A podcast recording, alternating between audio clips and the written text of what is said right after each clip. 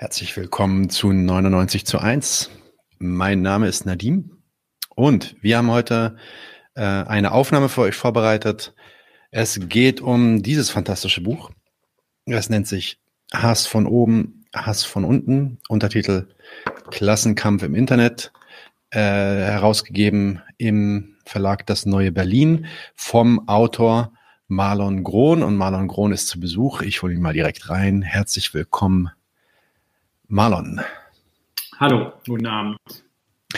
Ja, ähm, tatsächlich bin ich auf dieses Buch gekommen durch einen ähm, Freund des Podcasts, der ähm, YouTube-Kanal Literarische Aktion. Äh, auf jeden Fall hingehen und den mal abonnieren. Und äh, der hat äh, dein Buch gelesen, Hass von oben, Hass von unten, hat mir das sehr empfohlen und meinte, wir sollen auf jeden Fall den Marlon mal anschreiben und den reinholen, weil das war toll. Dann habe ich das Buch gelesen und ich fand es auch wirklich toll. Insofern, äh, ich freue mich sehr, dass du heute hier bist. Ähm, ja. ja, cool. Also, kam unerwartet irgendwie, aber. Kanntest du uns schon vorher? Ja, ich kannte euch so um ein paar Ecken herum, habe ich es immer wieder mal auf YouTube gesehen. Freunde haben mir irgendwie erzählt. Ich bin ehrlich okay. gesagt nicht so der Podcast-Hörer. Ähm, ja, fair enough. Jetzt, aber, jetzt, ja, es soll ja auch gute geben. Ne? Ja, ja, ja. Also ich habe, äh, äh, wir haben auf jeden Fall hohe Ansprüche. So, also äh, ja, vielleicht äh, zur Einführung über Marlon kurz. Er studierte Soziologie und Germanistik. Äh, 2019 kam ein Buch von ihm raus, das hieß Kommunismus für Erwachsene, linkes Bewusstsein und die Wirklichkeit des Sozialismus.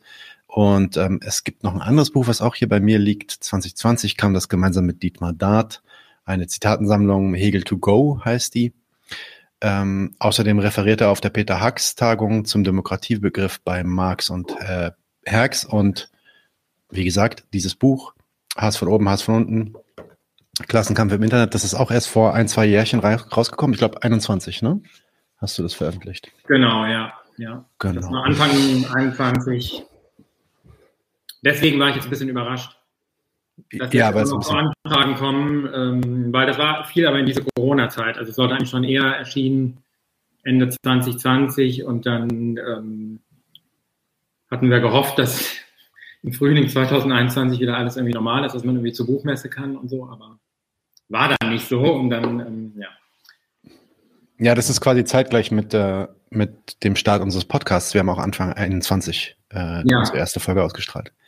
Ähm, das Thema äh, ja, Internet und, und äh, Zusammenhang zu ja, linken, zu linker Politik äh, be bewegt uns natürlich auch. Aber ich frage vielleicht mal wirklich ganz äh, naiv. Warum ein Buch über Hass im Internet? Was war der Hintergrund ähm, für die Beschäftigung mit diesem Thema? Wie kamst du da überhaupt drauf? Ja, der Hintergrund, also es ging schon irgendwie sehr, sehr früh los, so Mitte der Nullerjahre.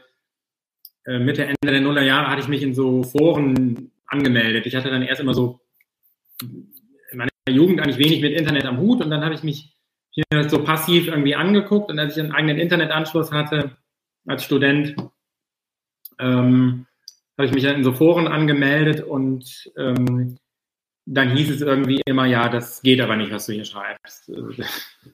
Das ist, das ist Trollerei. Das war, hieß damals noch Troll. Ah, ah, du, warst, du warst also auch ein Troll selber, ja, quasi. Genau, ich war irgendwie in jedem Forum komischerweise ein Troll, obwohl ich einfach nur das gesagt habe, was ich auch im realen Leben sage. Ja.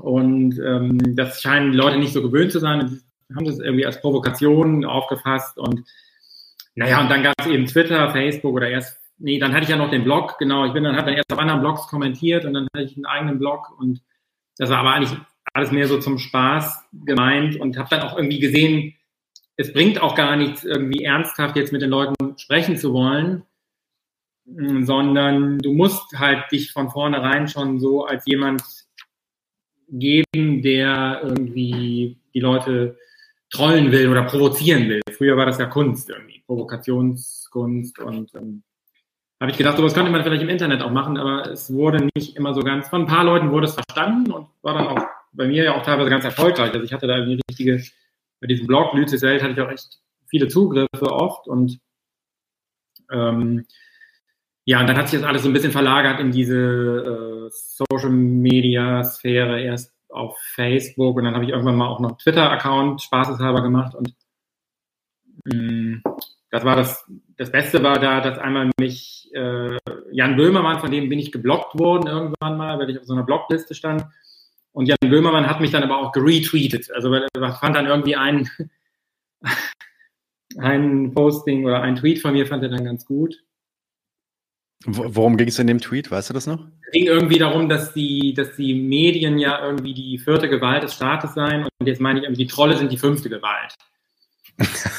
nice, okay. Und, und dann kam ich so langsam so ein bisschen, habe ich mir so ein bisschen wieder Notizen gemacht, kam ich so ein bisschen auf diese, diese komische Sphäre, die sich da neu gebildet hat, so zwischen privatem Freundesleben damals auf StudiVZ oder äh, Facebook. Und auf der anderen Seite fingen dann an, irgendwelche Journalisten rum zu, äh, rum zu propagieren auf, auf Twitter und dann so ganz so ihre förmlichen Mitteilungen, ja, äh, das geht aber so nicht, äh, bitte kein Hass und so weiter, bitte nett bleiben und ähm, wo ich denke, wenn ich auf irgendeiner Party bin und irgendwelche Leute da mit irgendwelchen Leuten diskutiere, heftig diskutiere, dann geht ja, kommt ja auch keiner an und sagt, sei mal bitte nett oder so, fliegst ja raus oder so. Also ich fand das alles ein bisschen seltsam und ähm, dann gab es halt erst diese, äh, diese Erfahrung, dass man irgendwie so als Troll abgestempelt wurde und dann hat sich das mehr und mehr als Hass, als Hass im Netz irgendwie so etabliert. Äh, also alles, was irgendwie nicht so passend war und was den Leuten nicht gefallen hat, dann irgendwie Hass. Mhm. Hashtag No Hate und so ein Kram. Ja, genau, No Hate. Und es gab dann ganz, ganz krass war es dann organisierte Liebe, hieß es dann. Auf irgendeiner Republik ähm, organisierte Liebe gegen den Hass. Und also solche Sachen äh, fand ich halt immer interessant, weil da ja, also ich habe ja irgendwie, ich bin ja Kommunist und habe dann einfach so meine kommunistischen Ansichten hingeschrieben. Und das ist ja nicht unbedingt immer so, dass man das im realen Leben so das Feedback bekommt, sage ich mal, wenn man so mit bürgerlichen äh, Leuten spricht. Und da war das halt eigentlich offen, offen auf einer Plattform und es konnten eigentlich alle sich darüber äh, dann irgendwie die ja, ihre Gedanken, ähm, wie nennt sich das, ihre Köpfe zerreißen oder ihre, ihre Hirne darüber zerreißen. Ja. Und, ähm, ähm, ja, ich weiß gar nicht, ist es auch schon wieder lange her. Ich habe echt kaum noch Erinnerung daran, aber es war irgendwie auch nicht so. Ich wurde allerdings bei Twitter kein einziges Mal gesperrt. Also ich habe immer auch darauf geachtet, dass es jetzt irgendwie nicht so nicht so äh, vulgär als als bloße Hasstrollerei irgendwie. Hm. Hm. Ähm, ich habe dich auf Twitter gar nicht gefunden, das ist wahrscheinlich dein Pseudonym. Man, man da bin ich, glaube ich, unter Lüzis Welt oder so. Ah, Lüzis Welt, okay, alles klar. Ähm, nun fängst du ja das Buch an, also es ist, man merkt es, man merkt es direkt im ersten Kapitel, glaube ich, mit, mit ja, so der, der Mission, ich will quasi äh, äh, ja, hegelisch bestimmen, was Hass heute eigentlich in unserer Gesellschaft ist und wie sich auch dieser Hass ähm, oder die Bestimmung des Begriffes Hass äh, sich verändert hat durch das Aufkommen des Internets und der sogenannten sozialen Medien. Ähm, wie verändern denn äh, die sogenannten sozialen Medien unseren gesellschaftlichen Umgang mit Hass, deiner Meinung nach? Ja, also zunächst mal ist es ja eigentlich so, ich fand das Wort Hass war ich, ich fühlte mich dann erinnert an diese ehemaligen, äh, an dieses Wegschieben von Menschen als Trolle. So, das hat ja auch so eine deutsche Tradition, man will es irgendwie im Dorf irgendwie reinhaben und jeder, der da irgendwie aus der Reihe fällt, dessen Hund irgendwie zu groß ist im Dorf oder der irgendwie mal irgendwie laut rumgeschrien hat, letztes Karneval, der wird dann irgendwie schon so ein bisschen komisch beäugt. Und so war es in den Foren dann auch. Den, und bei Twitter hat sich das dann nochmal stärker ähm, nochmal stärker so gezeigt, dass es dann, dass es unbedingt irgendwie Gruppen geben muss, die andere aber unbedingt ausschließen wollen. Und da gab es dann eben dieses, dieses Wort Hass und mir ist dann aufgefallen, äh, dass das Wort Hass eigentlich, also dafür müsste man eigentlich mindestens 10, 20 verschiedene Begriffe eigentlich haben, weil von irgendwelchen blöden Sprüchen bis hin zu einer krassen Verleumdung war da halt alles äh, drunter gefasst. Ich habe jetzt irgendwie letztens wieder gelesen, ich habe mir das mal extra aufgeschrieben, die FAZ titelt Tod durch Hassphilosophie. Damit meinte sie den, ähm, den, die Tochter von diesem russischen, ähm, wie heißt er, Alexander Dugin? Ja, Dugin, ja. Hm. Dugin, äh, die irgendwie, und ihr Tod sei jetzt irgendwie das Produkt von Hassphilosophie. Und äh, dann hieß es auch irgendwie, ja, wir sollten dem Hass entgegentreten. Und mit Hass war dann gemeint Faschismus, Antisemitismus. Aber es war auch gemeint, wenn einer sagt, ey, du äh, Idiot, halt die Klappe irgendwie. Das war dann auch alles irgendwie alles Hass. Also jeder hat so selber für sich subjektiv bestimmt, was gerade für ihn Hass war. Und dann gab es Hasskommentare und Hate Speech. Und also ähm, dann wurden auch teilweise diese ganzen amerikanischen äh, Zusammenhänge irgendwie so einfach so eins zu eins ins Deutsche über, übertragen. Also dieses Hate Speech zum Beispiel und Hassrede. Und also es war halt, es war dann nur noch von Hass die Rede und ich habe gedacht, Moment, ich bin irgendwie aufgewachsen mit irgendwelchen Bands, die äh, doch auch deutsche linke Bands, die irgendwie von Hass geredet haben. Hass ist gut, wir brauchen Hass, mehr Hass äh, und irgendwie der böse Blick von Adorno, wir müssen die Welt hassen, um sie zu verstehen und so weiter. Das war für mich immer so eine aufklärerische Perspektive auch irgendwie. Und auf einmal waren dann in der, in den, in diesen Twitter- und Facebook-Bubbles waren halt alles so Leute, die, also Linke auch, vor allem Linksliberale, die dann wirklich angefangen haben, äh, Hasskommentare irgendwie ausfindig zu machen und äh, überall nur noch Hass zu sehen und das aber als was Negatives zu sehen. Und ähm, es war aber gar keine Differenzierung. Also natürlich soll jemand, der irgendwie äh, was, was Verleumderisches oder was Justiziables macht, soll der auch irgendwie angezeigt werden. Aber äh, es waren ja teilweise irgendwelche harmlosen Sachen und fand es dann interessant, dass es wirklich so linke Accounts gab, die sich halt gesagt haben, ja, gib dem, gib dem Hass keine Chance und so weiter. Und drei Wochen später waren sie selber gesperrt wegen Hass weil sie nämlich irgendeinen Springer-Journalisten beleidigt haben. sowas. Und das war, ähm, da habe ich gemerkt, dieser Hassbegriff taugt einfach nichts. Also auch wenn das jetzt auf meinem Buch steht, ne, Hass von oben, Hass von unten. Also ich habe dann gedacht, mindestens muss man es aufteilen. Es ist ja ein Unterschied, ob Leute von unten hassen oder ob sozusagen die Bildzeitung einfach jeden Tag ein bestimmtes Level raushauen kann von blankem, ja, blanker Hetze, bösartiger Hetze, wo sie, wo sie die sozusagen die einen Menschengruppen gegen die anderen aufhetzt. Das ist ja irgendwie bundesrepublikanische Tradition seit 70 Jahren, seitdem es die Bildzeitung gibt. Und dann kommt irgendein Knirps da auf Twitter und sagt auch mal irgendwas Böses und dann heißt es sofort, ja, das ist Hass, der muss gelöscht werden. Und ja, das, das war so ein bisschen mein, also da fing es an bei mir irgendwie, wo ich gedacht habe, nee, das äh, vor einem marxistischen, materialistischen Hintergrund ist das irgendwie nicht, kann ich mich da leider nicht einreihen in diese Front der Hassgegner und müsste man das zumindest ein bisschen differenzierter sehen. So. Also ich muss sagen, ich habe auch durch die Lektüre deines Buches, ähm, du schreibst äh, äh du, du schreibst ja sehr äh, äh, passioniert, würde ich sagen. Ähm, ich, hab, ich bin auf jeden Fall ordentlich wütend geworden auf so viele der Dinge, die du da beschreibst, weil ich sie auch wiedererkannt habe. Ja. Und ich habe einen neuen Gefallen gefunden an dem Begriff Hass auf jeden Fall. Es ist nicht etwas, was ich, äh, was ich jetzt ablehne. Mir, aber ähm, da ist mir auch selber bewusst geworden, wie, ähm, wie sehr man tatsächlich, also wie sehr selbst ich äh, geprimed wurde, obwohl ich mich nicht als Linksliberaler sehe und mich einreihe in diese Kakophonie von Sascha Lobos und so. Ähm, und so Leuten, äh, ich schon irgendwie diesen Begriff Hass ja schon durchaus negativ konnotiert hatte in meiner, in meinem mhm.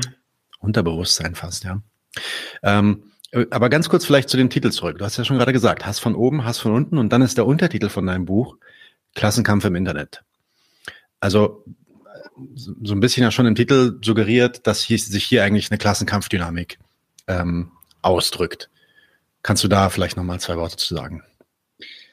Ja, also es ist mir dann schnell aufgefallen, dass es einfach so ähm, zwei Regeln oder, oder zwei verschiedene Regelsysteme gibt. Die einen, die oben dürfen irgendwie alles und die haben dann auch die institutionellen Möglichkeiten, die publizistischen Möglichkeiten, das, was sie, mh, hm, was sie, sage ich mal, anderen Leuten irgendwie Böses wollen, irgendwie so zu ver verkleiden, dass es irgendwie nicht so als blanker, purer proletarischer Hass ähm, dargestellt wird, sondern die schreiben dann halt einen Artikel in der Süddeutschen Zeitung und wo es dann heißt, ja, hm, also irgendwie, ja, oder einfach so Sloterdijk, ja, die Steuern müssen runter und überhaupt, warum gibt es überhaupt noch irgendwie Sozialhilfe und so weiter. Also das ist ja auch eine Art von Hass, die aber wirklich von oben geschürt wird. Das sind ja richtig krasse, also das sind ja irgendwie Professoren, das sind irgendwie Medienschaffende, Chefredakteure und so, und die kübeln ja eigentlich ständig solche, solche Hetze gegen die, gegen, gegen die unteren Gesellschaftsschichten eigentlich in, in die Öffentlichkeit. Und das, äh, das war immer ein Element des Klassenkampfs. Und ich habe irgendwie gedacht, naiv, wie ich damals noch war, vielleicht könnte man das irgendwie so ein bisschen durch die sozialen Medien, die ja irgendwie sehr demokratisch sind, wo sich eigentlich irgendwie jeder anmelden kann, auch anonym, dass man da irgendwie so eine Art von Arbeiterkampfbund irgendwie ähm, äh, etabliert in den, in den äh, auf Twitter und so weiter, dass man halt sagt, ähm, wir sind eigentlich mehr und wir wollen, äh, ja, wir hassen euch irgendwie. Es gab dann auch so ein Buch irgendwie, wie wir hassen, ich glaube von irgendwelchen migrantischen Deutschen, die haben sich dann auch positiv wirklich auf den Hassbegriff auch bezogen. Und das war aber auch irgendwie so Klassen, klassenkämpferisch letzten Endes meint, oder vielleicht bei denen irgendwie so identitätspolitisch oder so, aber es war, ähm,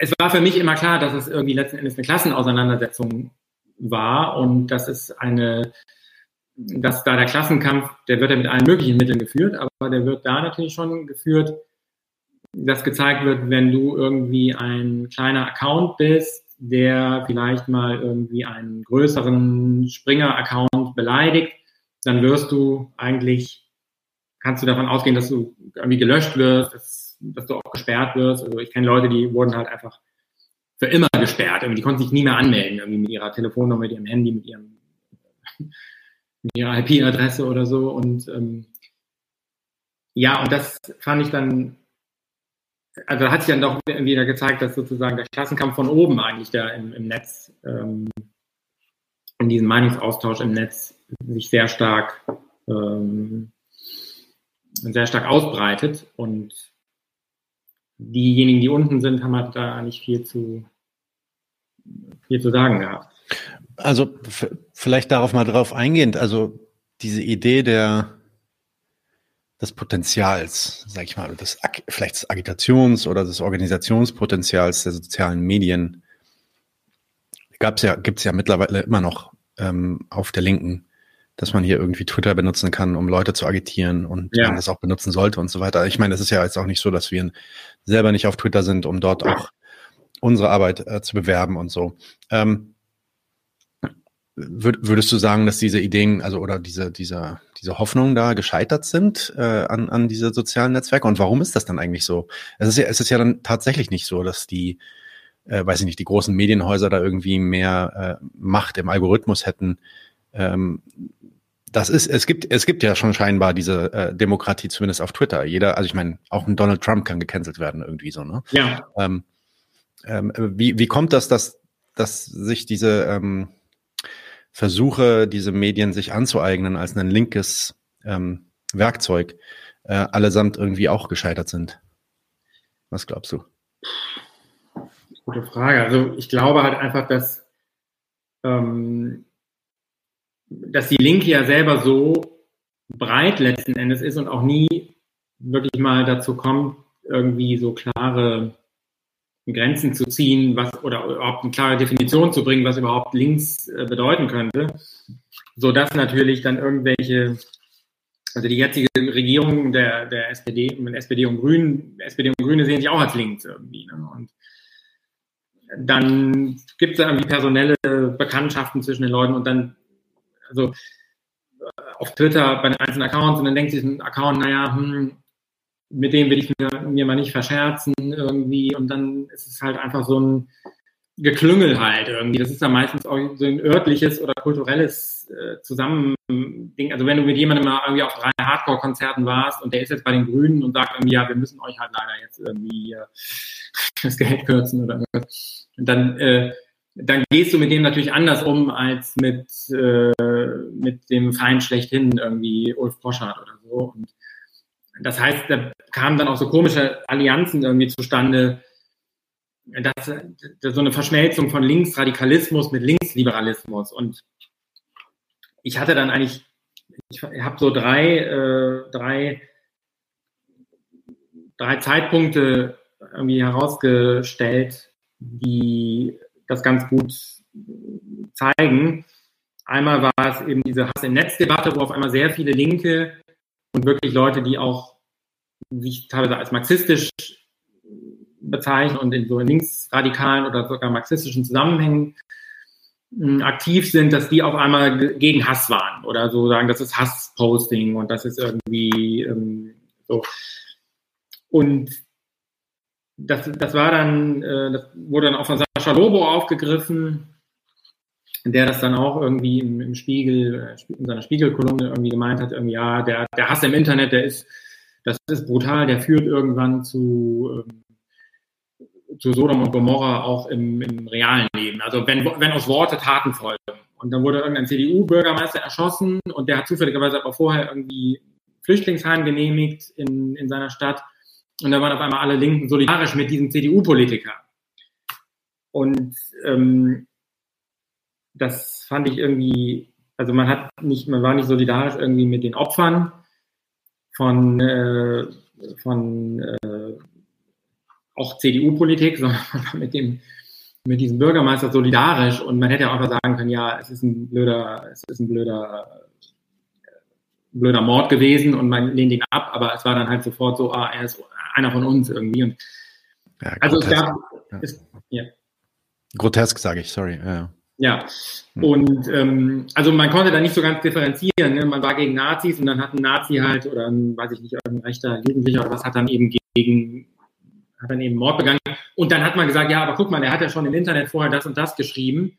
Und da kam sofort die Erinnerung an diese Sachen aus den 90er Jahren, wo dann bei irgendwelchen Leuten Heavy Metal CDs gefunden wurden.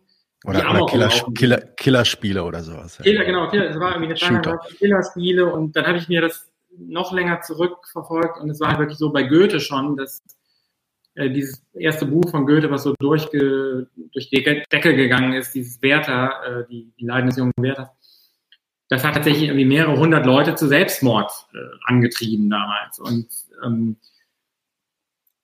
Goethe hat was gesagt, was man jetzt vielleicht von diesem Nationaldichter oder zum deutschen Nationaldichter gemachten Menschen vielleicht nicht unbedingt erwartet. Er hat später in Gesprächen mit seinem Vertrauten, die auch gedruckt sind, hat er dann später gesagt, äh, ja, was wollt ihr eigentlich? Das waren halt Leute, die hätten sich so oder so umgebracht. Also da hat mein Buch nichts mit zu tun. Die hatten irgendeinen Weltschmerz und Ne? Also, aber da gab es schon, die, der Witz ist halt, es wurden damals Goethe-Bücher verboten.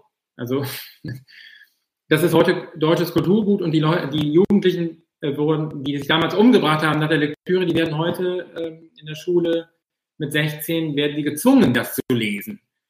Und ich frage mich halt mal, ob vielleicht in 200 Jahren irgendwie Leute irgendwelche Twitter-Postings lesen müssen.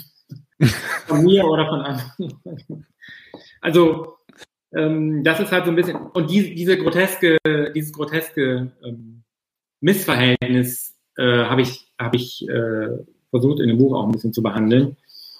Ähm, ja, worum ging es? Was war nochmal die Frage? Ich, äh, ich hatte gefragt, warum, warum die, äh, das linke Potenzial der sozialen Medien, das linke, das Potenzial, das Versprechen für ein linkes Potenzial äh, durch die sozialen Medien nicht eingelöst wurde. So. Das ja, ähm, also ich bin immer sehr schlecht im Fragen beantworten, weil ich so viele Antworten im Kopf habe. Gar kein Problem. Super. Ähm, ja, das linke Potenzial, ich glaube, das hat halt damit zu tun, dass sich Leute dann einfach so gesagt haben, ach naja, ich will irgendwie engagiert sein. Das ist so wie diese Leute, die damals in Hamburg gab es Proteste und eine Sparkassenfiliale wurde äh, ver verwüstet oder angesprüht oder so. Und dann sind sie am nächsten Tag gekommen und haben halt die Sparkasse sauber gemacht und oder Hakenkreuze weg entfernt und so. Und das haben bei uns damals früher in meiner Heimatstadt haben das äh, die CDU-Politiker gemacht. Die haben so Fotos von sich machen lassen, wo sie Hakenkreuzschmierereien. Da mussten sie lange suchen in dieser kleinen Stadt, bis sie da welche gefunden haben. Dann haben sie sich so fotografieren lassen vom äh, Lokalblatt. Äh, hier dieser engagierte antifaschistische CDU-Politiker ähm, äh, macht die Hakenkreuze weg mit Farbe. Und das ist das Antifa-Engagement an der CDU gewesen. Und so, also sowas, jetzt ist man halt gegen den Hass. Und der Witz ist halt, dass wir eigentlich wissen müssen als Linke, dass also gerade Kommunisten eigentlich immer mit, mit dem Fremden, mit dem von außen kommenden, mit dem die Gemeinschaft störenden, äh, toxischen, hassenden irgendwie identifiziert wurden. Und dass es eigentlich äh, eine Selbstbekämpfung, eine Selbstsabotage ist, wenn man jetzt sagt, der und der darf nicht mehr hassen. So. Und ähm, und vielleicht, dass man wenigstens, habe ich gedacht, dass ich das in dem Buch ein bisschen, bisschen versuche darzustellen, dass man wenigstens unterscheidet zwischen einem Hass eben von oben also von Nazis, von AfD-Politikern, ähm, von, von Springerpresse und so weiter und einem Hass von irgendeinem Typen auf Twitter, der irgendwie zehn Follower hat und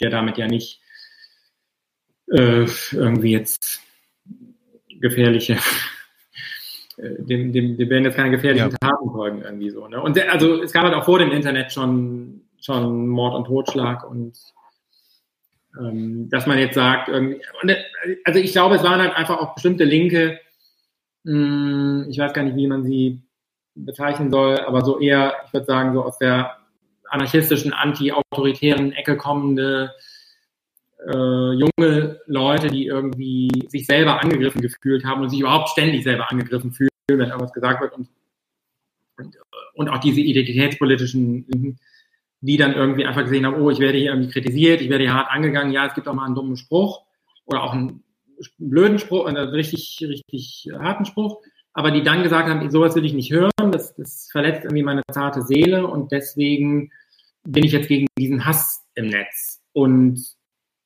dann kam sie, gab es halt dieses Netzwerk Durchsuchungs, äh, Quatsch, Durchsetzungsnetz, NetzDG-Gesetz und ähm, wo man dann irgendwie für so ein Hassposting bis zu zwei Jahre ins Gefängnis kommen kann. Und das war dann letzten Endes aber das, was dann natürlich auch Linke betrifft. Also es war äh, es waren ja dann linke Accounts, die gesperrt wurden und die haben sich dann alle gewundert, wie ich werde wegen Hass gesperrt. Ich habe doch nur irgendwie gesagt, äh, alle Bullen sind Schweine oder irgendwie so. Und, ja. Also was das ist normaler linker Hass irgendwie. Das Richtig, ist Hass von unten, den Lenin schon gelobt hat. Ne? Was habe ich sogar ja. auf der ersten Seite von dem Buch äh, Lenin-Zitat, hoffe ich doch, oder? Das ja, ja, hast du, hast du. Ja. Das, das ist nicht das erste, das erste ist Thomas Mann und dann kommt Lenin. Ja, Thomas Mann auch Mhm. Also all die, all die äh, Ehrenmänner der, hoch anerkannten Ehrenmänner der Politik und der Literatur der letzten 150 Jahre waren eigentlich auf der Seite des Hasses und ja. Machen wir, gehen wir vielleicht mal einen Schritt zurück und versuchen wir mal so ein bisschen ja. Begriffsklärung zu machen. Ähm, um, um das mal so ein bisschen aufzubauen, du hast es ja auch schon über den Troll geredet, da wollen wir dann auch noch ein bisschen hinkommen, was der eigentlich macht. Ähm, aber fangen wir vielleicht mal wirklich so an, wie das Buch auch beginnt. Was ist eigentlich Hass? Und da müssen wir jetzt nicht bestimmen, was es heute ist und welche Formen es gibt, aber so in, in, in, der, in, der, in der Begriffsbestimmung, der traditionellen mhm. Begriffsbestimmung, sagt man mal, äh, was meint man, wenn man sagt, ich hasse etwas? Ja, es ist eigentlich eine sehr tiefe ähm, Ablehnung, die wirklich ähm, aber sehr emotional begründet ist und sehr emotional ähm, und auch betont, dass sie eine Emotion ist und auch eine, eine, äh, eine Rechtfertigung haben will, dass es sozusagen authentisch gefühlt wird, dass da sozusagen etwas komplett Hassenswertes, äh, ähm, so, ich kann diesen Typen nicht mehr sehen oder so, ne, heißt es dann irgendwie. Das ist so richtig, ähm, was natürlich in den sozialen Medien auch schon immer so ein bisschen komisch wirkt oder ein bisschen gespielt wirkt, weil ja eigentlich keine realen Menschen anwesend sind. Also ähm, aber das finde ich ist halt eben der, der Punkt. Ähm, also ich glaube, es gibt so viele Hassbegriffe und es wird so viel subsumiert unter diesen, diesen Hass, dass man, das, dass man eigentlich das, was früher mal Hass war, ähm, kaum noch darin wiederfinden kann, in dem, was heute darüber gesprochen wird. Weil also ich hatte ja auch so Beispiele in dem Buch gebracht. Es gibt dann irgendwie diese, es gibt so eine Schokopizza von Dr. Oetker. Und dann hieß es wirklich eine, bei T-Online Nachrichtenservice hieß es dann, äh, es gab Hass-Tweets gegen eine Schokopizza. ja, und dann dachte ich mir, Leute, Hass-Tweets gegen eine Schokopizza, ja, lieber eine Schokopizza hassen als äh, Amok laufen oder was. Also ich meine, es ist ja kein Hass, wenn ich irgendwie, also alle möglichen Sachen werden jetzt als Hass im Netz betitelt und das sind einfach irgendwie so Leute, die einfach unzufrieden waren und da irgendwie ähm, irgendeinen Blödsinn hingeschrieben haben, Leute beleidigt haben, meistens irgendwelche Politiker und so. Und äh, also es gibt zum Beispiel einen so einen Typen, der heißt Uwe, Uwe irgendwas, der ist halt Mitte 50 oder so und der ist seit 20 Jahren ähm, äh, arbeitsunfähig. Und der sitzt einfach an seinem Kacheltisch in seiner Hartz-IV-Wohnung, sitzt er jeden Tag an seinem Laptop steht morgens um 7 Uhr auf und macht acht Stunden nichts anderes, als Leute zu beleidigen im Internet. Und das ist so, er sieht das als seinen Beruf und er wurde dann auch vom Fernsehen irgendwie eingeladen und ähm, Uwe Osterkamp oder Ostermann oder so hieß er, glaube ich. Das ist eigentlich eine sehr traurige Gestalt und äh, der hasst aber auch einfach nicht nur so, sondern der bringt halt wirklich auch so, der schreibt halt einfach Kommentare in jedem bei Spiegel Online, bei linken Zeitungen, bei rechten Zeitungen. Der schreibt dann einfach, ja, ihr Schweine, ihr lasst uns hier irgendwie verarmen und es ist, also es ist nicht typisch links natürlich, es ist nicht so emanzipatorisch, aber es ist halt einfach eine arme Sau, die einfach komplett rausgefallen ist aus der Gesellschaft und die jetzt den einzigen, ähm, die einzige Verbindung noch hat zu den, zu, zum Sozialen durch dieses Internet. Und dann kommentiert diese Person halt einfach ähm, Zeitungsartikel, wo einfach irgendein Mist drin steht oder irgendwas, was er irgendwie, wo er sagt, das erlebe ich aber anders irgendwie als Pflege oder Sozialfall oder so. Ne? Und das fand ich eigentlich interessant, dass es Leute, solche Leute, die eigentlich sonst immer so, sag ich mal, die sitzen jetzt nicht bei Maischberger in irgendeiner Runde irgendwie, sondern das sind einfach so Leute, die eigentlich so ein bisschen ausgeblendet werden. Man hört ja heute auch immer von Sichtbarkeit. Macht das doch mal sichtbar, macht die Minderheiten doch mal sichtbar. Aber wenn es dann solche Minderheiten sind, die sichtbar gemacht werden, dann ähm, ist man auch nicht mehr zufrieden. Dann sind es halt wieder irgendwelche Nazis halt. Und, ähm, äh, und ja, das, das fand ich irgendwie. Es gibt einfach so viele Beispiele, wo, wo, wo von Hass die Rede ist und wo überhaupt gar nicht den, der Zusammenhang aufgemacht wird. Ne? Und, ähm, äh. Nun gibt es ja auch gesellschaftlich äh, durchaus immer noch tolerierten Hass.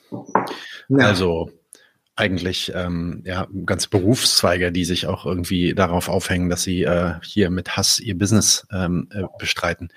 Kannst du dazu was sagen? Ne? Künstler, Satiriker zum Beispiel. Also wer, wer darf in unserer Gesellschaft wen oder was hassen und warum eigentlich? Ja, das ist wirklich das Interessante, wo ich auch versucht habe, äh, lange dran herumzuwerkeln, auch in dem Buch, wo ich dann, also das Buch ist dann ein bisschen gekürzt worden noch am Ende, aber das ist dann ausgeufert, das ist dann quasi noch ein zweites Buch jetzt draus geworden, weil es doch immer, also allein dieses von oben und unten, dieses Herr-Knecht-Verhältnis, dieses ähm, Unterdrückter und Unterdrückung, das ist einfach, äh, das spiegelt sich so gut im, im Netz wieder, aber das, äh, irgendwie das, dieses, äh, irgendwie so ein, so ein äh, ja, fast so ein Aufklärungserlebnis kam bei mir dann zu dem Zeitpunkt, als dieses äh, Gedicht von Böhmermann gesendet wurde über, über Erdogan. Mhm. Und da hat ihn ja wirklich, also das war irgendwie, dieser Böhmermann war jetzt nicht so als der Edelsatiriker bekannt, der jetzt irgendwie so in Satire-Shows auftritt. Da hat er irgendwie so eine Comedy-Late-Night-Show und hat da so ein bisschen lustige Sachen gemacht. Und dann hat er doch einfach auch mit rassistischen äh, Klischees ähm, also mit antitürkischen, rassistischen Klischees dann irgendwie äh, versucht, diesen türkischen Staatschef äh, ja zu hassen, zu öffentlich zu beleidigen. Und das natürlich von einer, also von einer Position aus, die natürlich staatswichtig ist, staatstragend irgendwie ist, das öffentlich-rechtliches Fernsehen und es hat ja dann auch entsprechende Konsequenzen gehabt. Und ähm, ähm, das war äh, ich fand das dann irgendwie interessant, wie halt die Reaktionen darauf waren, weil das haben dann irgendwelche, tatsächlich diese Linksliberalen, die sonst immer gegen den Hass waren, haben das dann gut gefunden. Weil ja, verteidigt. Hm? Äh, freie Meinungsäußerung und, und Kunstfreiheit und so verteidigt. Ne? Das, das auch, aber es wurde auch ja. tatsächlich explizit gesagt, ja, das ist ja auch ein Arschloch. Ja, ja, ja, das stimmt. Ja, klar, es ist ja auch Erdogan. Ja, das, da kann man, muss man ja auch nicht anderer Meinung darüber sein, dass es ein Arschloch ist, aber die Frage nee. ist halt, ähm, es gibt auch andere Arschlöcher und äh, ob also ob dann jemand wie Böhmermann, der dann irgendwie so eine Staatsaffäre sogar auslöst und damit sicher auch äh, Probleme dann auch persönlich bekommen hat, das ist ja auch nicht so angenehm, glaube ich, wenn man dann äh, in den Weltnachrichten irgendwie ähm, eine Woche lang groß, groß äh, den Namen sieht, was man da alles gemacht hat. Aber hat mir dann auch ein bisschen leid getan, aber es war halt schon so, dass äh, das Publikum von Böhmermann, das fand das einfach gut. Und ähm, das, dann hieß es ja, das sei Satire. Und damit war die Sache dann irgendwie abgehakt. Und dann gab es irgendwie ein halbes Jahr später im Bundestag eine Rede von einem AfD-Typen. Ich weiß nicht, es war, glaube ich, ein relativ kluger. Die AfD hatte so ein paar Intellektuelle und es war so ein, so ein Typ, der halt wirklich auch äh, auf den Punkt kommen konnte und auch wirklich so, äh, wenn man den Finger in die Wunden gelegt hat. Und der hat halt tatsächlich, ähm, hat dann auch in so einem Böhmermann-Stil halt natürlich dann von rechts und, und gegen, gegen Linke und gegen Migranten und so weiter gehetzt. Und dann hieß es irgendwie, ja, das ist ja unerhört. Und dann meinte er so, ja, das ist Satire. Die werden mir doch wohl Satire gestatten. Ne? Und dann gab es immer mehr Leute, die dann irgendwie gesagt haben, ja, das ist Satire. Also ich habe dann ähm, Dennis Yücel, als er dann bei der Welt war, äh, Springers Welt, meinte er irgendwie, dass seine früheren Kolumnen in der Taz Satire gewesen sind und mehr und mehr Leute, die auf einmal hohe, hohe Posten hatten, beriefen sich dann darauf, dass sie früher ja nur Satire gemacht haben und ich habe eigentlich gedacht, ach, das ist irgendein antideutscher Bullshit, den die da erzählt haben. Das war irgendwie ein normaler Kulturteil und jetzt ist es auf einmal Satire. Also im Nachhinein wurde dann sehr viel zu Satire hochstilisiert. Ähm, das, äh, also da, das war dann so eine Böhmermann, Böhmermann ähm. Hatten wir nicht auch, hatten wir nicht auch während der Pandemie oder während dem ersten Lockdown oder so irgendwie so, so eine ganze Reihe von Schauspielern oder Künstlern, die dann irgend so ein Video gemacht haben gegen, gegen die Maßnahmen und das dann auch Satire genannt haben? Habe ich das? Genau, genau, ja. Das ging, das ging aber auch dann auch durch, ja, so einigermaßen. Ich meine, nee, dann, ich meine, es kommt dann immer darauf an, was der Inhalt ist, ähm, über den ja. sich aufgeregt wird. Ähm, weil da waren die Linksliberalen natürlich alle pro, ähm, pro Maßnahmen unterwegs und äh, deswegen wurden die dann natürlich auch gecancelt wieder. Ähm, ja. ja, ähm, es gibt da wirklich sehr viele Beispiele. Also ich äh, hätte da noch vieles erwähnen können, aber es war mir dann doch ein bisschen äh, eher ums Theoretische gegangen. In dem, ja, ja. Nee, also ich, also ich muss auch nochmal allen Zuhörern sehr sagen, also das ist ein bisschen anders als so einige der Bücher, die ich äh, bisher für diesen Podcast vorbereitet habe.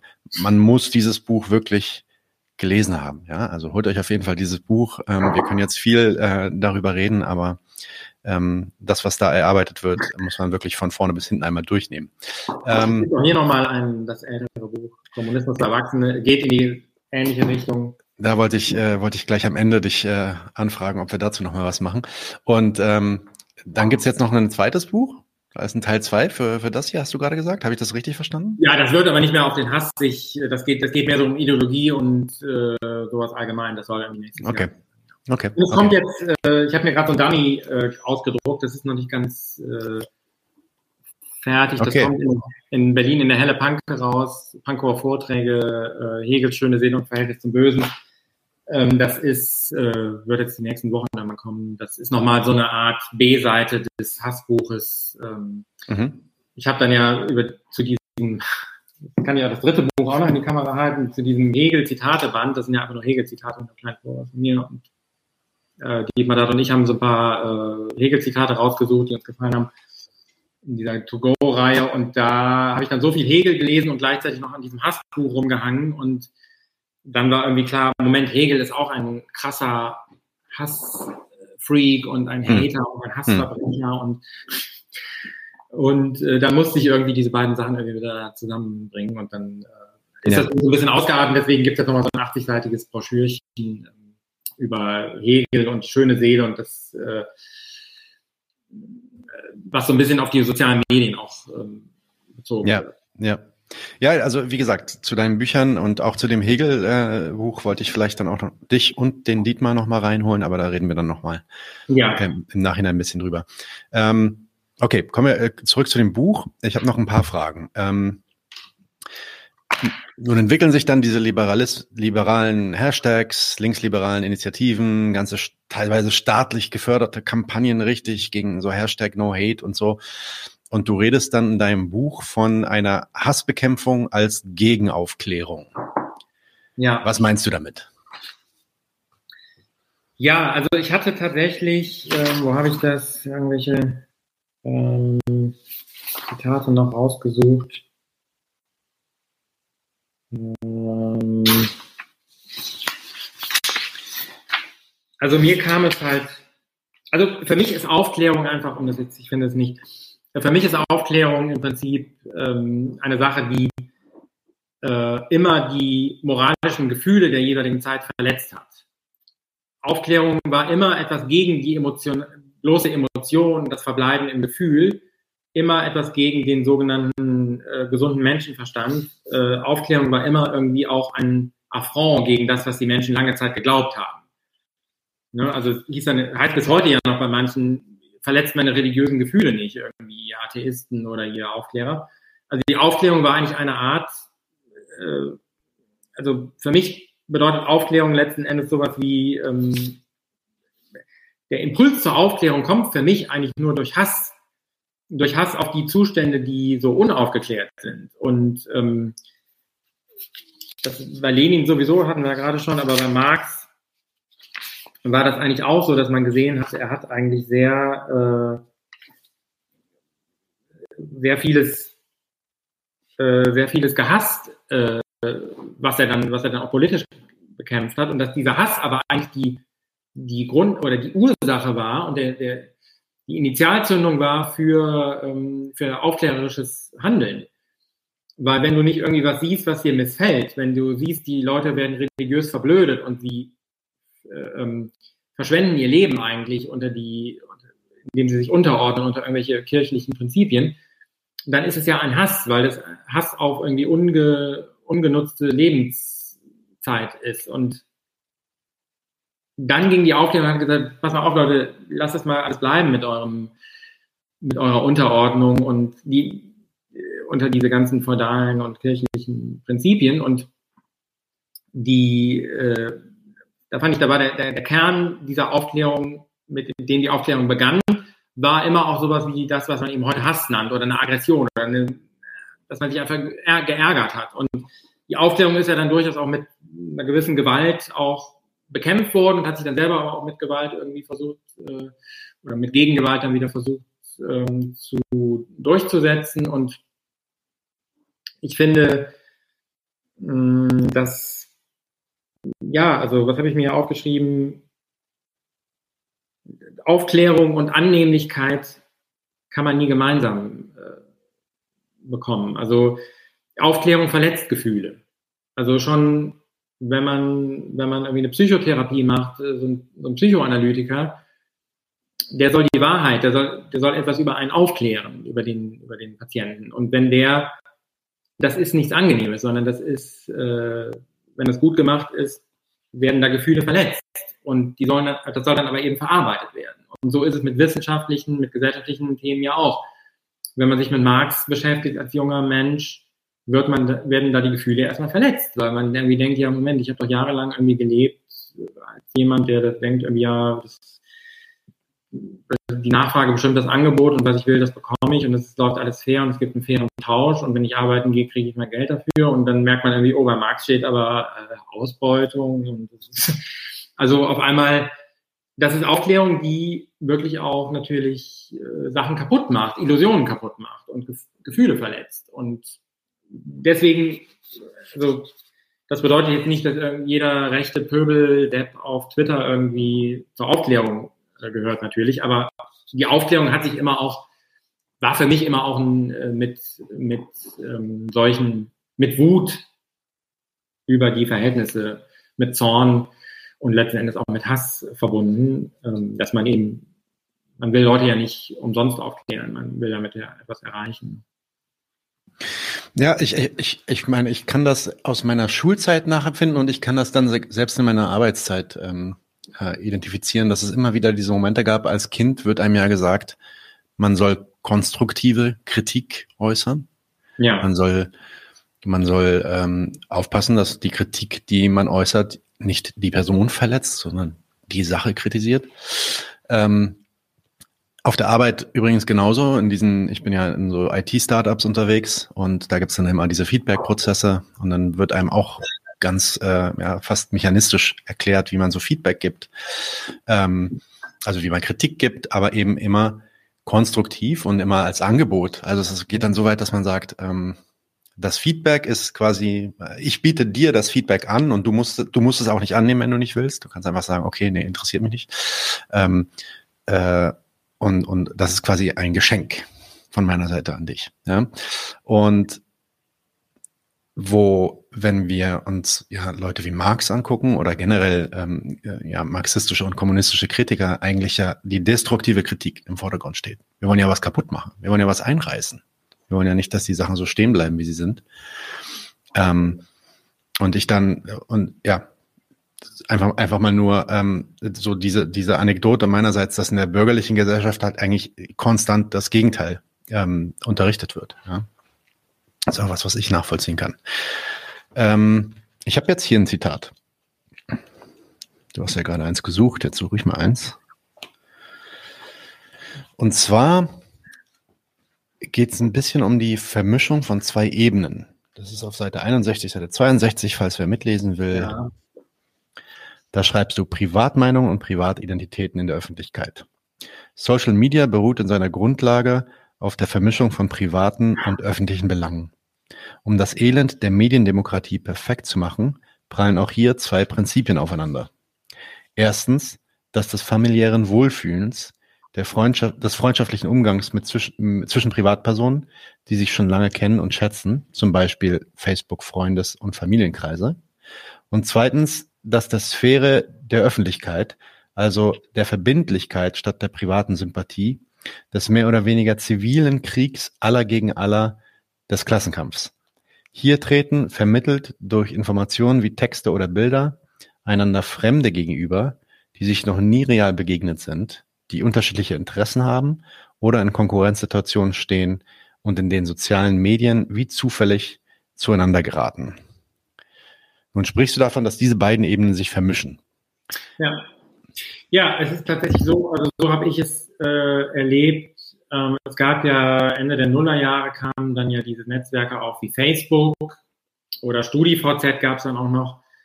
Da haben sich dann irgendwie alle angemeldet, die sich irgendwie so kannten privat und dann sind diese einzelnen Freundeskreise irgendwie so miteinander verschmolzen, weil die dann sich auch abends in derselben Kneipe oder im selben Club getroffen hatten oder so.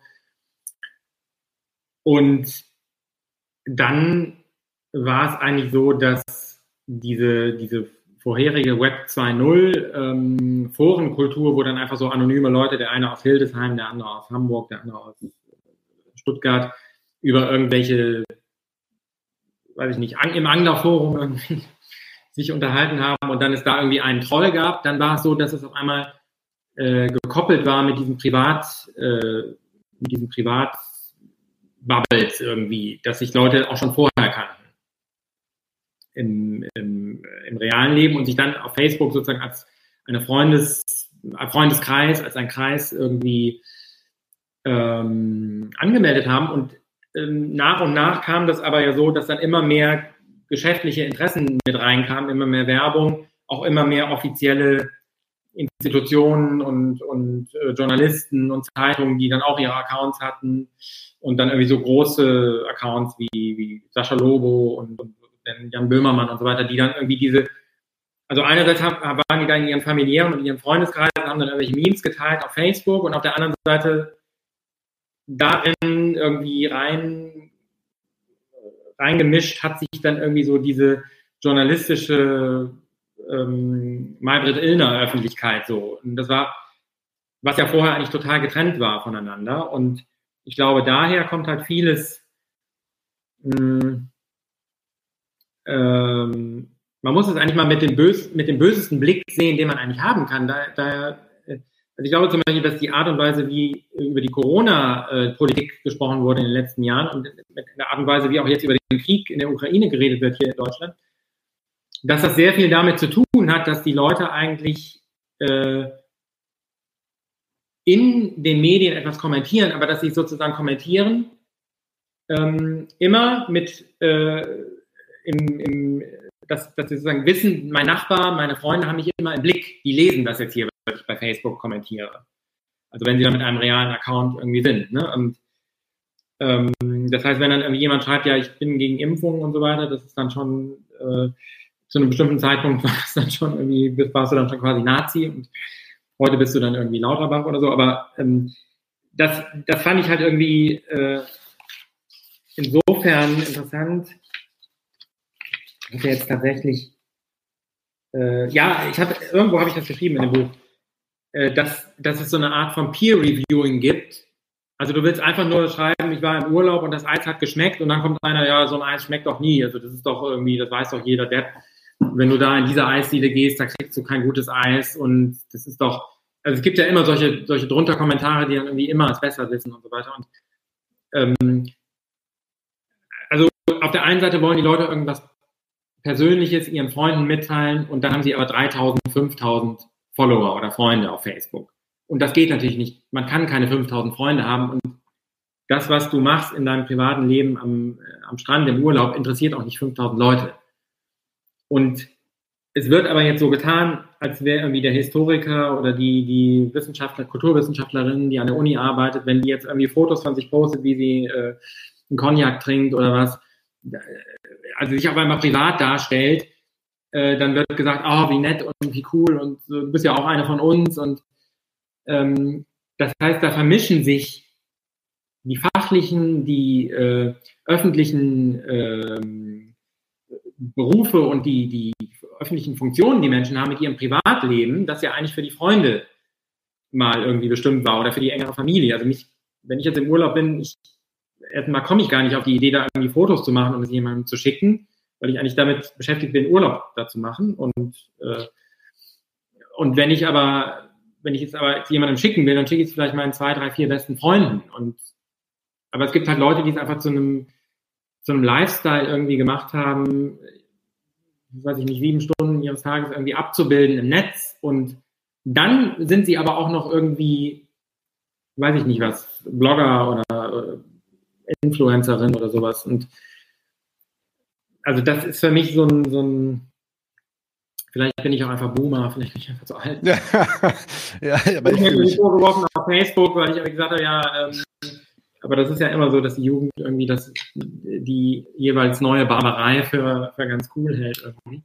Aber also ich bin, ich finde, das ist ein Problem, dass sozusagen dieses Private mit dem öffentlichen, mit der politischen Meinung auch vermischt wird, weil es traut sich natürlich keiner mehr, äh, wenn du irgendwie weißt, dein Chef ist auf deinem Face, sieht dein Facebook-Profil, äh, deine Nachbarn sehen es, deine Familie, deine Mutter, dein Vater und so weiter, dann traut sich natürlich keiner mehr zu sagen, hm, vielleicht doch nicht so viele Bomben in die Ukraine könnte scheiße sein und so weiter, sondern oh, Ukraine super und so weiter. Ne? Das muss dann eben gesagt werden und ähm, und ich glaube halt, dass so halt eine Art von äh, öffentlicher Meinung auch irgendwie hergestellt wird, sozusagen unter Kontrolle, unter Kontrolle von, von einer Peer Review von Meinung. Und es sollten aber eigentlich ja so Meinungen, wie einfach alltägliche Meinungen sein, die da, man will da ja nicht irgendwie eine Doktorarbeit veröffentlichen, die ein Peer Review benötigt, sondern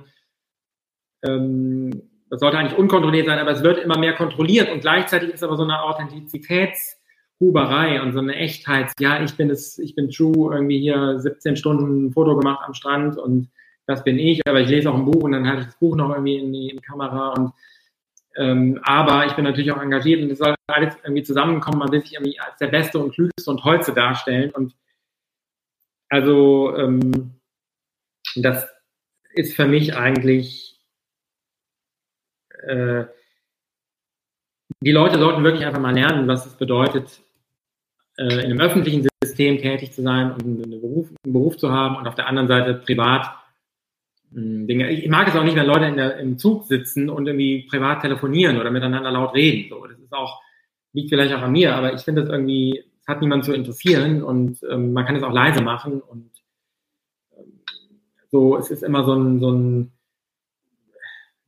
man wird so bedrängt von, von, von solchen Sachen, was in, was in der Stadt, in der Öffentlichkeit irgendwie noch akzeptabel ist, aber wenn es im Internet so ausgebreitet wird, wie gesagt, also ähm, wir gucken ja nicht mehr alleine irgendwelche Nachrichten und denken uns unser, unser, unser Teil dazu, sondern es ist einfach, ähm, wir lesen dann was bei Facebook und kommentieren es dann sofort. Und äh, wenn dann irgendwie der falsche Kommentar zur falschen Zeit am falschen Ort war, dann heißt es sofort wie, du hast so eine Meinung, das ist aber schlimm. Und dann, oder man liest es einfach über jemand anderen und dann trauen sich die Leute vielleicht auch nicht mehr irgendwie das zu sagen, was sie eigentlich ähm, sagen wollen. Und ich sehe das tatsächlich auch in der, in der, in der Linken, wenn man sich die Linke heutzutage so anguckt, die im Netz äh, sich äußert, in so Artikeln, die dann ja meistens auch irgendwie nur so erweiterte äh, Twitter-Kommentare sind, in diesen linken Zeitungen, dann ist es eigentlich so, dass wenn man das mit dem Niveau von vor 20, 30 Jahren vergleicht, ähm, ist es auch nur so, ja, äh, ich kann es nicht so genau sagen und so weiter. Und ich irgendwie früher stand in der hm. Konkret standen Sachen von Wolfgang Port und Peter Hacks halt, die haben einfach irgendwie, ähm, die haben sozusagen Aufklärung gemacht, wenn man das so will. Und heute ist es so, ja, ich will ja niemanden verletzen, aber man könnte eventuell irgendwie. Und das ist, glaube ich, auch dieser Netzkultur geschuldet, diesen Social Media geschuldet, dass man halt immer so ein so die Angst hat, es könnte jetzt irgendwie jemand etwas Übles über einen sagen, weil man sich wieder in die Nesseln gesetzt hat.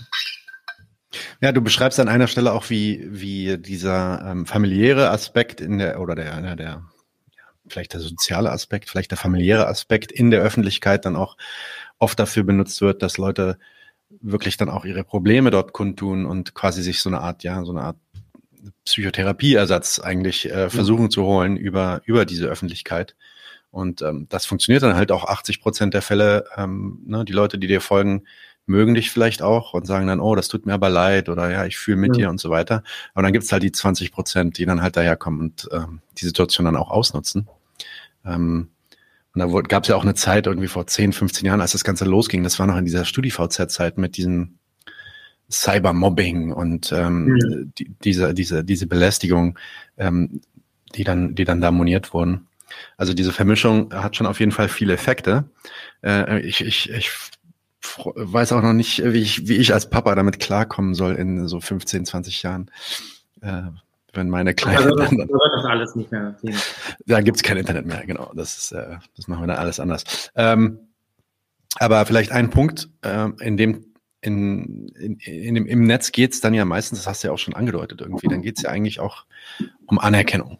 Ja, also dieses, ich bin jetzt am Strand und ich lese hier dieses tolle Buch und gleichzeitig bin ich Aktivist und so und guckt mal meine 20 Fotos und oh, habe ich jetzt 30 Likes oder habe ich 300 Likes unter diesem Post bekommen und so. Es geht also bei, bei äh, diesen Aktivitäten den Personen oft vor allem um eins, um Anerkennung. Und dann sprichst du in deinem Buch darüber, was Hegel dazu sagen würde. Kannst du das vielleicht mal ausführen? Das fand ich nämlich auch sehr passend. Ja, da können wir sich auf die Hegel Nein, also bei der Anerkennung, also bei Hegel, Hegel ist ja, äh, Anerkennung ist bei ihm ja ein,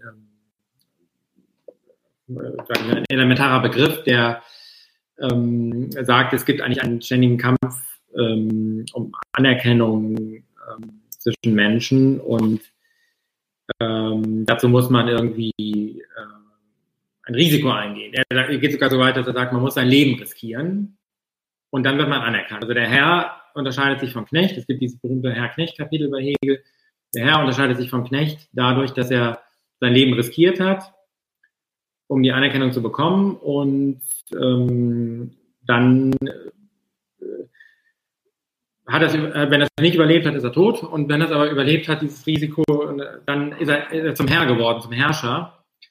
Und der Knecht ist sein Knecht, der für ihn arbeiten muss. Und ähm, Hegel sagt dann, das reicht dem Herrn aber nicht, weil der Herr äh, nur die, er erkennt ja nur den Herrn an, ähm, weil, also der, der, der Herr wird nur anerkannt vom Knecht, weil er, äh, weil er ihn anerkennen muss weil er sozusagen für ihn arbeiten muss und weil der Herr eben herrscht. Und ähm, aber, aber dieses Modell kann man natürlich bis heute irgendwie weiter fortsetzen, dass es immer kleine Knechte gibt, die aber immer wieder um Anerkennung, ähm, um Anerkennung buhlen und damit auch in Konkurrenz zueinander geworfen sind. Im Kapitalismus ist es ja so, es gibt eine Konkurrenzgesellschaft, also wie bei dieser Reise nach Jerusalem mit Spiel, was man erkennt, wo dann immer ein Stuhl zu wenig da. Es sind acht Leute, die drumherum rennen, aber es sind nur sieben Stühle da. Und der, der den Stuhl nicht kriegt, den letzten Jahr hat recht, der kriegt das raus. Und so ist es ja mit den Arbeitsplätzen und den äh, Plätzen der Gesellschaft auch. Also nicht genügend. Und äh, dieser Kampf um diese, um diese Plätze, um diese Anerkennung von anderen, die so ein Platz ja bedeutet, äh, dieser Kampf existiert ja heute noch und da ist es eigentlich in den es ist eigentlich so auffällig, finde ich, dass es eigentlich nur fast darum geht in den sozialen Medien. Hallo, hallo, ich bin irgendwie ein Mauerblümchen, ich will, will anerkannt werden. Und eigentlich wollen sie noch nicht mal Anerkennung, sondern sie wollen eigentlich teilweise nur Mitleid.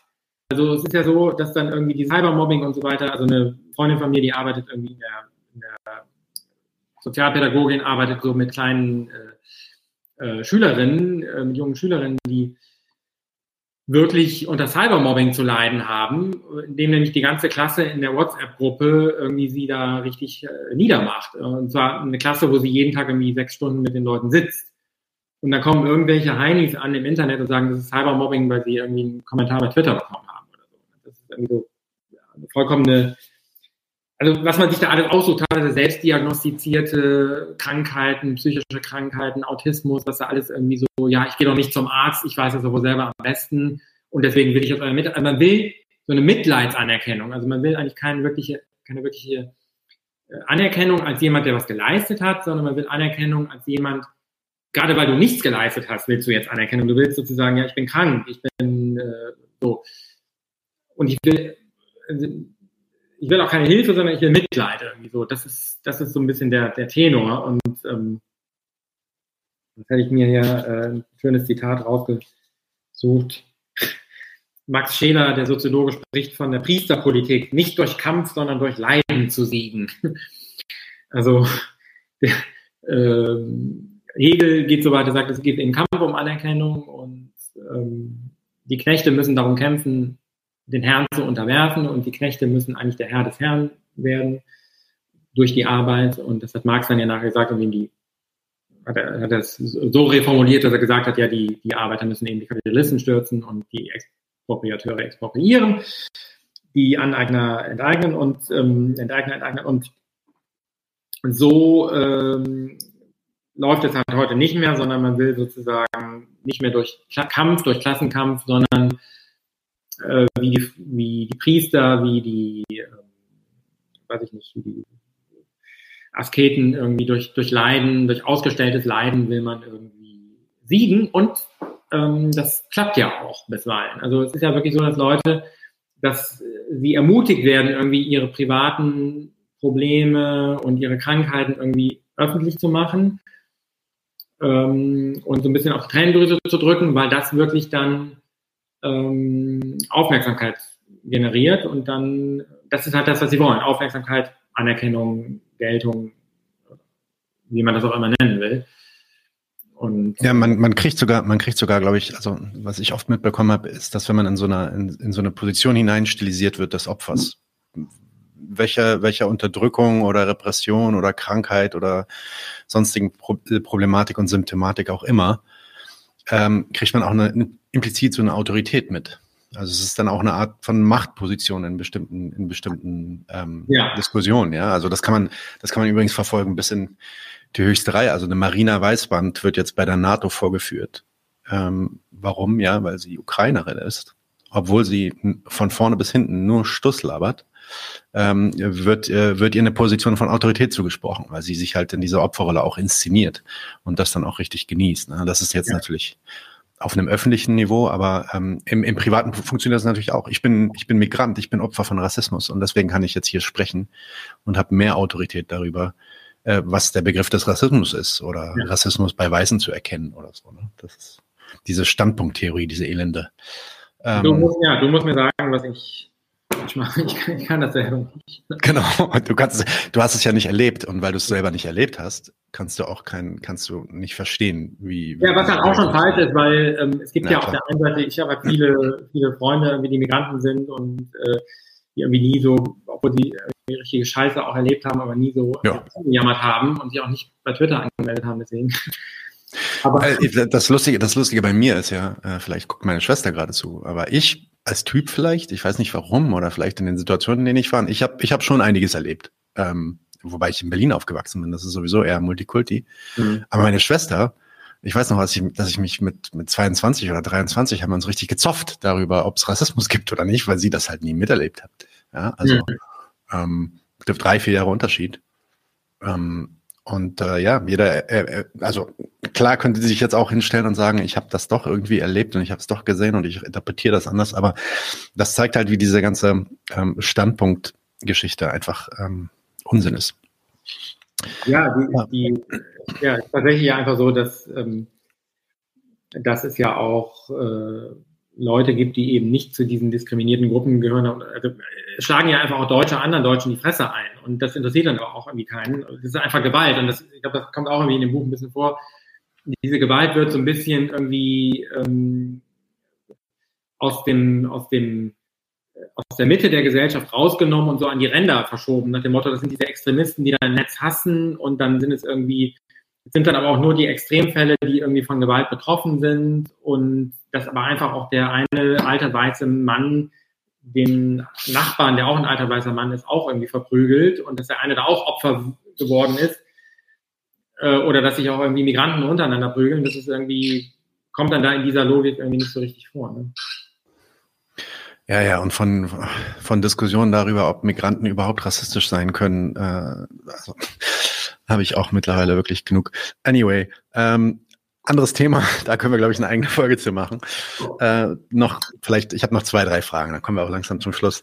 Ähm, eine, äh, ja, eine Rolle, die äh, in deinem Buch immer wieder vorkommt. Das ist so ein, das ist so ein bisschen so der rote Faden, ist, so, ist der Troll. Du hast ja auch schon über den Troll gesprochen. Du hast gesagt, du bist selber so ein bisschen als Troll auch unterwegs gewesen. Zumindest wurde dir das gesagt, dass du da trollst.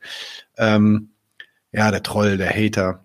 Und ich habe das Gefühl, dass du in deinem Buch einerseits eine gewisse Sympathie natürlich für diese Menschen aussprichst, äh, hast du ja heute auch schon dargestellt.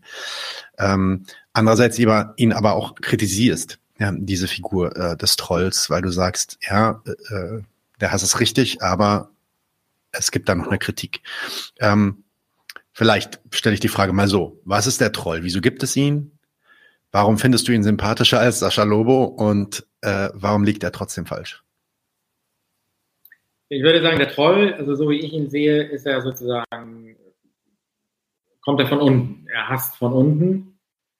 Und ähm, das heißt, ich habe schon immer so eine, so eine Sympathie gehabt für einfach so ganz einfache Leute, die so ganz einfach ohne irgendwelche moralischen Bedenken einfach irgendwie sowas raushauen. Jetzt gerade war ich irgendwie einkaufen und einer hat im Supermarkt gesagt, äh, kam einfach so nebenher und der meinte irgendwie, ja, äh, der hat nicht guten, guten Tag gesagt, habe ich auch nicht guten Tag gesagt, jetzt sage ich nie wieder guten Tag. Irgendwie so, es ist einfach so, also das ist so ganz schnell erklärt und so, ähm, man weiß sofort, was man meint und es ist so, ähm, wenn man das jetzt irgendwie in, in Verbindung bringt mit diesen akademischen Milieus, ähm, wo sich jeder irgendwie erstmal 17 Mal entschuldigen und bedanken muss und äh, bevor er überhaupt irgendwas sagt und dann kommen irgendwie so Floskeln, halt so Nettigkeitsfloskeln, ähm, dann äh, lerne ich doch diese, diese proletarischen Umgangsformen irgendwie zu schätzen, oder ich, ich nenne sie jetzt einfach mal proletarisch, aber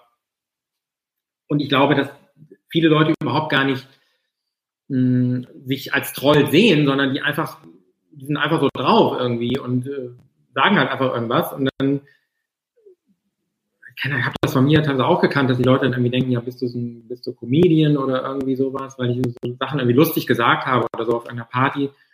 Und ähm, ich habe hab das aber einfach ernst gemeint irgendwie und ähm, da, ich, also ich glaube, dass halt diese Trolle, wo, wo hatte ich diesen Satz auch, der, der Troll, äh, man kommt nicht als Troll auf die Welt, sondern man wird zu einem gemacht. Also wenn man, wenn man irgendwie zu, zu komisch erscheint, ähm, der Mehrheit der Anwesenden in irgendeinem Internetforum, dann ähm, äh, wird man als Troll. Und ich, das fand ich eigentlich immer sympathisch, weil derjenige jemand war, der sozusagen ähm, zum Nachdenken angeregt hat, meistens zumindest, der sozusagen nicht diesen Konsens irgendwie mitgemacht hat, sondern der gesagt hat, ach Leute, ihr spinnt doch alle, übertreibt eure Rollen mal nicht und äh, ähm, also so auch eine ganz, äh, sowas könnte ich gar nicht, dafür bin ich irgendwie zu un, unkünstlerisch, glaube ich. Aber so ganz, eine ganz andere, hin, ganz andere äh, Art und Weise, äh, da mitzumachen. Also die machen, die Trolle machen mit, also die guten Trolle machen mit, aber sie machen auf ihre eigene Weise, mit ihren eigenen Regeln machen sie mit. Und dann ist es natürlich so, viele Trolle sind einfach irgendwelche Idioten. Aber ähm, der, äh, du meintest irgendwie, der, der äh, warum sie immer noch äh, sympathischer sind Sascha Lobo, ist natürlich, alle sind sympathischer als Sascha Lobo. Word. Ähm, das ist jetzt keine große Kunst, aber der Sascha Lobo und viele andere eignen sich ja tatsächlich jetzt so Cultural Appropriation mäßig, eignen sie sich ja diese Trollkultur wirklich an. Ja. Also es gab ja so Memes, die von irgendwelchen anonymen Trolls mit 20 Followern irgendwie vor fünf Jahren auf Twitter äh, gemacht wurden. Und jetzt kommen die so langsam an bei Sascha Lobo und bei Jan Böhmermann und in zehn Jahren auch bei irgendwelchen Germanisten dann wahrscheinlich in der Uni. Und ähm, dieses hier Fong, Fong irgendwas, ne, ähm, gab es ja so ganz, also so diese Jugendsprache und diese Troll, diese Trollereien, diese Troll-Memes, die man dann erstmal so als böse und als gefährlich äh, geframed hat und dann hat man gesehen, ach, das ist doch eigentlich ganz harmlos, eignen wir uns das mal an als, als äh, bürgerliche Journalisten und machen dann irgendwie was Lustiges draus. Das ist so ein bisschen so eine Art Troll, vielleicht Subkultur könnte man das nennen, wie es früher so Subkulturen gab, so eine Art Punk, Punk im, im Social, Punk in Social Media. So. Und ja, Sascha Lobo ist ja einfach irgendwie der, der Bundespräsident halt. Also der alternative Bundespräsident. Ja, ja, definitiv. Aber, aber dann, dann kommst du in deinem Buch auch noch darauf, dass, also das ist, du bringst dann, du bringst dann eben diese Kritik, die du auch gerade ausgeführt hast, wo du dann auch deine Sympathie bekundest und erklärst, warum äh, du da Sympathie hast und sagst, trotzdem ähm, liegt der Troll auch noch falsch. Trotzdem ähm, fehlt da noch was. Ja, also wenn der Troll einfach nur so eine Antithese immer wieder bringt und immer sagt, also es ist so ein bisschen dann wie dieser, diese Figur bei den Simpsons, dieser Nelson Manns, der immer nur Haha sagt, irgendwas passiert, mhm. jemand fällt vom Dach, Haha. Also wenn der Troll sich darin irgendwie ähm, erschließt, dann, äh, dann fand ich, finde ich es auch nicht lustig. Vor allen Dingen, dass diese ganzen Trollereien und Troll-Memes dann von Leuten wie Böhmermann und so weiter übernommen werden eigentlich, zeigt ja auch, dass es eigentlich so äh, toll nicht war, sondern der Troll ist eigentlich immer jemand, der, der tatsächlich die, die momentan herrschende Moralvorstellung irgendwie in so, einem, in so einer Bubble irgendwie versucht zum Wanken bringt und äh, das sich auch gegen alle irgendwie stellt. Und ähm, das glaube ich, äh, also wirklicher Troll ist, glaube ich, ähm, das ist schwierig, sowas zu machen und es ist, glaube ich, auch nicht einfach, äh, damit so, so klarzukommen.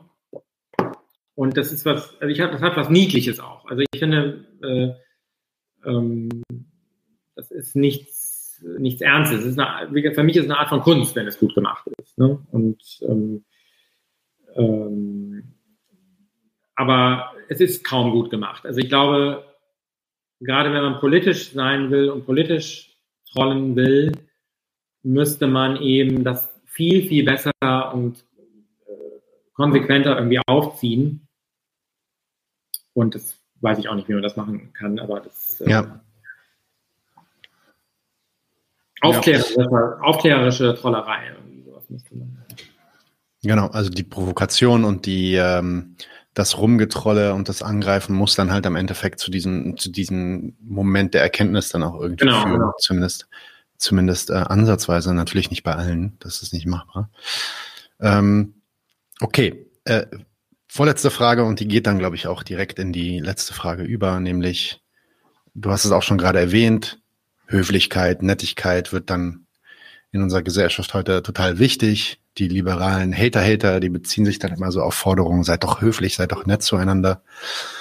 Und ähm, ich habe das auch in meinen eigenen Diskussionen, also selbst auf so ähm, privateren Discord-Servern, sage ich mal, wo ich unterwegs bin, ähm, mitbekommen, dass da immer wieder aufgerufen wird, so bleibt doch ruhig, bleibt doch nett und so. Ähm, ich hatte dann einmal eine Diskussion, ähm, ob es nicht, ob, ob Nettigkeit innerhalb von äh, Gruppen nicht zu so einer moralischen Maxime erhoben werden sollte, weil nur so kann die Gruppe doch funktionieren, wenn man nett zueinander ist, wenn man freundlich zueinander ist, familiär zueinander ist vielleicht. Wobei ich gar nicht so richtig weiß, ob es so in so vielen Familien so nett äh, vor sich geht. Aber ähm, ja, was ist eigentlich die Funktion dieser Forderung nach Nettigkeit und nach Höflichkeit?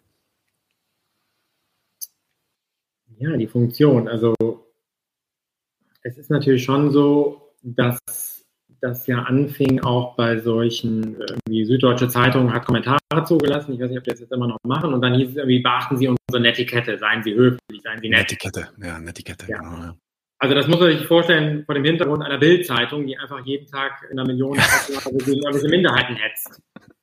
Und, aber wenn du den Kommentar dann machst, äh, hallo, ich hätte gerne Revolution und Kommunismus, ja, das ist dann äh, Hetze und Tollerei und, äh, und Hass. Und also da finde ich, ähm, äh, Höflichkeit und Nettigkeit, das ist halt irgendwie, das ist ja, das haben halt einfach Leute, können sich das natürlich leisten, die in einer bestimmten Position sind. Ne? Und ähm, die haben aber, aber ihr Geschäft läuft halt auch nur, wenn es nett abläuft. Und wenn man aber irgendwie eben ähm, dieses System irgendwie stürzen will, überwinden will, wie du eben meintest, irgendwie destruktiv sein will, dann kann man ja nicht sich an diese ähm, hm, Höflichkeiten halten letzten Endes. Ne? Also ich finde, was, was hat äh, Recht über Thomas Mann geschrieben? Das steht hier auch, glaube ich, irgendwo im Buch. Hier, Brecht hat an Thomas Mann geschrieben, erlauben Sie also, dass ich Ihnen mitteile, dass der Kampf zwischen Ihrer und meiner Generation nicht ein Kampf um Meinungen, sondern ein Kampf um die Produktionsmittel sein wird. Es liegt in unserer Natur, dass Sie vornehm und ich unvornehm kämpfe. Sie werden mich noch nicht umbringen wollen. Aber ich Sie. Hat der Literat Brecht und Kommunist Brecht Fantastisch. An, ja. an Thomas Mann geschrieben. Also äh, die Funktion von Nettigkeit, von Höflichkeit ist eigentlich immer auch Beruhigung des Pöbels und bloß keine Aufstände. Und ähm, das hat ganz gut geklappt eigentlich im Internet, weil es immer weil es genügend Leute gab, die da irgendwie mitgemacht haben, auch, auch äh, aus dem linken Spektrum. Und ähm, ja, also ich bin mal gespannt, wohin das noch führt, diese Internet. Mhm. Mhm. Ja, ja, ich meine, es ist. Nachrichten nur, noch, Nachrichten nur noch wahrnimmt mit sieben anderen in irgendeinem äh, Twitter-Space, äh, wo man dann überhaupt gar nicht mehr äh, nicht mal mehr zu denken wagt, ob es eventuell eine abweichende Meinung zu irgendeinem Konflikt geben kann, und, äh, sondern dass es sofort so peer-reviewed äh, feststeht, diese Bubble hat jetzt irgendwie alle. Also, äh, es ist irgendwie auch grotesk, diese Leute ver, äh, vertreten irgendwie die Freiheit des Westens und die Meinungsfreiheit und die Pluralität. Und aber wenn einer dann mal sagt, äh, finde ich nicht in Ordnung, dann heißt es sofort, äh, ja, aber ich meine, es, äh, besonders interessant wird zu sehen, wenn diese ganzen Algorithmen, die äh, Machine Learning Algorithmen und äh, ja, sogenannten künstlichen Intelligenzen ähm, sich dann auch immer mehr involvieren in diese Diskussion, inwiefern dann Sachen einfach gar nicht mehr auftauchen. Also wir haben das bei uns unter, unter den YouTube-Videos massenmäßig. Ja. Ähm, es ist tatsächlich unter anderen YouTube-Videos nicht der Fall. Das habe ich jetzt mittlerweile auch verglichen, aber äh, also wir canceln keinen einzigen Kommentar. Wir haben noch nie einen Kommentar gelöscht. Ähm, aber es ist dann tatsächlich so, dass die Themen halt oft Kommunismus sind. Und wenn dann halt dann auch mal ein bisschen schroffer gesprochen wird, dann drückt der Typ absenden, pum, und er sieht seinen Kommentar auch, aber niemand anders. Der Algorithmus ja, hat das ich bei mir bei Facebook tatsächlich auch seit einiger Zeit, ja. Äh, dass ich selber nicht die Kommentare lesen kann, die da drunter stehen unter meinen eigenen Facebook-Postings. So ist es. Ja. Man muss halt irgendwelche Einstellungen machen, aber auf manche Kommentare kannst du gar nicht dran. Da steht dann einfach nur, der Kommentar ist ausgeblendet. Und da gibt es irgendwelche, irgendwelche drunter Kommentierer, die jetzt einfach mal sagen wollen, ihre Meinung, wie scheiße ich bin und da wahrscheinlich immer wieder jeden Tag dreimal drunter kommentieren, aber ich lese es halt einfach. ich kann lesen und antworten. Ja, ja. Das wird dann schon durchaus interessant zu sehen, wie sich das entwickelt. Ähm, du endest dann dein Buch mit einem Plädoyer für den Ethos des Textes. Kannst du mal dieses Plädoyer, Plädoyer jetzt vorführen, beziehungsweise uns sagen, was ist der Ethos des Textes für dich und warum ist das wichtig, deiner Meinung nach? Ja, also ich sage, dass sozusagen der Text als mh, hm, Kulturform, als, als, wie ich finde, Garant der Aufklärung, der, der Text, der unverbrüchliche und nicht zu verfälschende Text.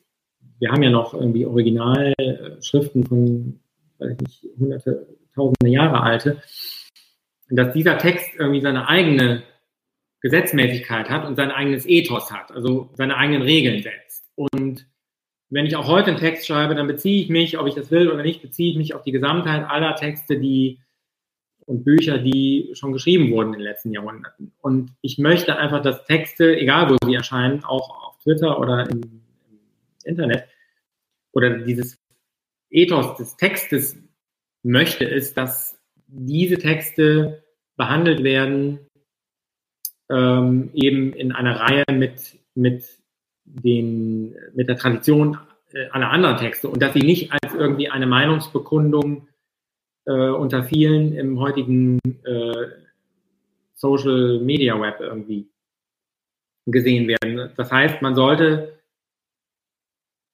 wenn man etwas postet, sehen, dass es dass, es, äh, dass man da irgendwie etwas sagt, was man, was man anderen Leuten mitteilt. Und dann sollte man aber auch die Mitteilung selber als solche, also den Text als solchen lesen und nicht sagen, ja, aber der Typ irgendwie ist der mir so unsympathisch oder ich habe über den das und das gehört und da könnte man ja auch dies und jenes reinlesen. Nein, was im Text steht. Es geht darum, was im Text steht. Was im Text steht, kann kritisiert werden, aber nicht irgendwie, ja, man könnte ja auch, wenn man das Wort jetzt austauscht, weil es wird so viel äh, immer äh, unterstellt auch und das so behauptet irgendwie, da stünde etwas und also zum Beispiel über dieses Buch Hass von oben, Hass von unten, gab es eine Rezension in der FAZ. Und